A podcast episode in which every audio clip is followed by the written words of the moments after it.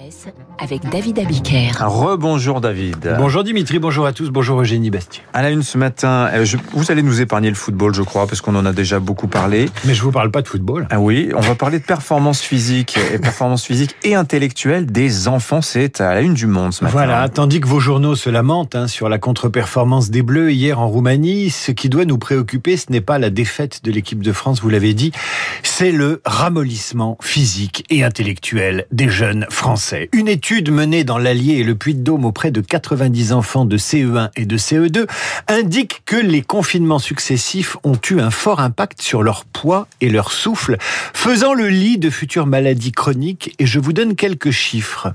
Pour commencer, ces enfants ont pris en un an entre 5 et 10 kilos, alors qu'ils n'avaient pas de problème de poids. Des élèves de CE1, de CE2, hein, je précise parce que c'est quand même Ils sont un peu grassouillés.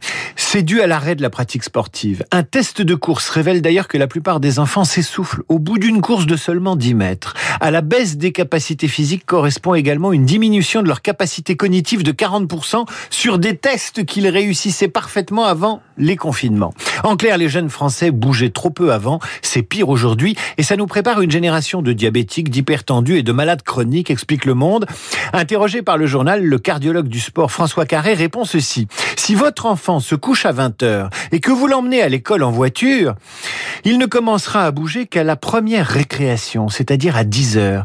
En 14 heures, il n'aura fait que 50 pas. En clair, il faut secouer nos enfants et nos préados, sinon l'avenir risque de ressembler à un huitième de finale de l'équipe de France que chacun veut oublier.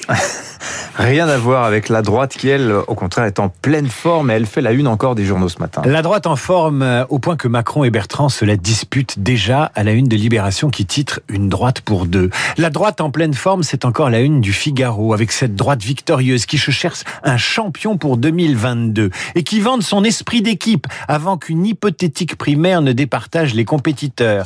La droite en pleine forme, c'est aussi deux pages sur l'hypothèse d'une candidature d'Éric Zemmour dans le Parisien aujourd'hui en France. Le journal rapporte qu'hier, près de 500 militants, je répète, près de 500 militants ont collé des affiches Zemmour président sur les panneaux électoraux des régionales. Alors là, il va falloir fact-checker parce que 500 militants colleurs d'affiches, ça ne se trouve pas comme ça et pas sous le sabot d'un cheval.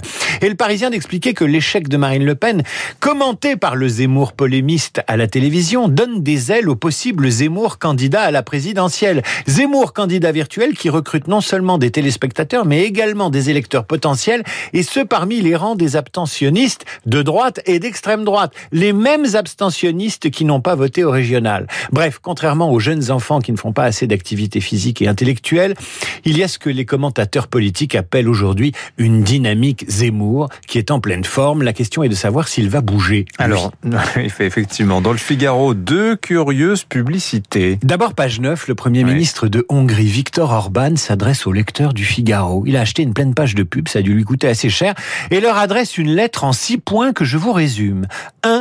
Voilà ce qu'il dit. Il s'édifie à Bruxelles un super État pour lequel personne n'a donné mandat. Nous disons non à l'Empire européen. L'intégration européenne n'est pas une fin mais un moyen. Les décisions doivent être prises par les dirigeants élus et pas par les ONG. S'ensuivent une mise en garde contre l'immigration et la nécessité de restaurer la démocratie européenne.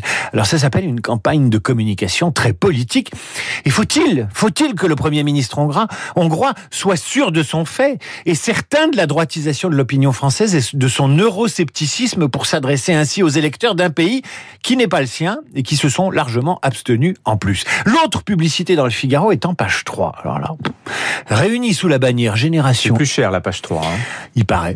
Réunis sous la bannière Génération Equality Forum, les multinationales lancent aux lecteurs du Figaro Nous nous unissons dans la lutte pour l'égalité des genres. Rejoignez-nous. Alors depuis quand les entreprises se lancent dans le recrutement citoyen? Depuis quand s'alignent-elles? Sur le discours des ONG dont Victor Orban dénonce l'emprise sur l'Europe dans sa publicité à lui. Pour le savoir, il faut lire ou relire le papier publié hier dans le même Figaro qui vous explique comment le woke, la bien-pensance, la moraline made in USA s'est euh, emparé des plus grandes entreprises américaines et commence à manger la cervelle des communicants européens. Dans ce papier du Figaro toujours en ligne, on peut lire ceci. La culture woke s'immisce pas à pas dans les entreprises. Le journal cite même ces stages de rééducation réservés aux hommes blancs hétérosexuels pour qu'ils prennent conscience qu'ils sont des privilégiés. Dans ce papier, on peut également lire ceci. Pour les entreprises, rejoindre la croisade woke peut s'apparenter à un bain de jouvence marketing, comme c'est bien écrit. J'ajouterais qu'engager les salariés dans des causes militantes et politiques ressemble ni plus ni moins qu'au retour d'un catéchisme pour adultes. Mais si vous regardez la une du, Paris, du, du, du magazine Management, que lisez-vous? Eh bien que les salariés y regardent d'ailleurs. Ils ont envie d'ailleurs. Envie d'ailleurs à la campagne, à l'étranger, à son compte. Et si vous regardez le cahier écho du Parisien de ce matin, sur quoi tombez-vous? Sur un dossier sur le télétravail longue distance, qui en dit long sur la fragilisation du lien entre l'employé et l'employeur? 85% des entreprises, selon l'enquête citée par le Parisien, ont reçu une demande de leurs salariés pour travailler très loin du bureau, voire à l'étranger pour 41%. Il y a comme une contradiction. D'un côté, les grandes entreprises qui ont envie de mobiliser et d'engager les salariés sur de nobles causes. De l'autre, les signes de plus en plus manifestes d'un désengagement de ces mêmes salariés. Mais il est aujourd'hui difficile d'échapper au discours moralisateur de l'époque, lequel vous poursuit jusqu'en vacances. Il suffit de jeter un œil au cahier conso de Libération. Ah, il est titré Vacances. J'oublie pas d'être écolo. Et l'on peut lire ses recommandations. Crème solaire, gaffe au corail. Pique-nique, réutiliser, ne rien jeter. Lunettes de soleil, le secret, c'est de faire durer. Maillot de bain, recycler ou rien. Et puis on lit toujours dans Libération cette phrase surréaliste qui ressemble à ces sermons que même les curés n'osent plus nous faire. Parce qu'un slip de bain est généralement fait de matières synthétiques polluantes, les alternatives les plus écologiques proviennent des matières recyclées. Même en vacances, les donneurs de leçons et les objecteurs de conscience du nouveau monde ne vous laisseront pas tranquille.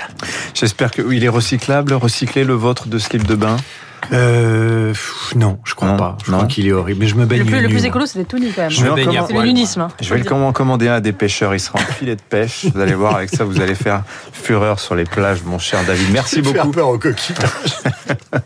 En tout cas, sur euh, ce que vous avez dit sur la culture woke dans les entreprises américaines, ça arrive aussi largement en France.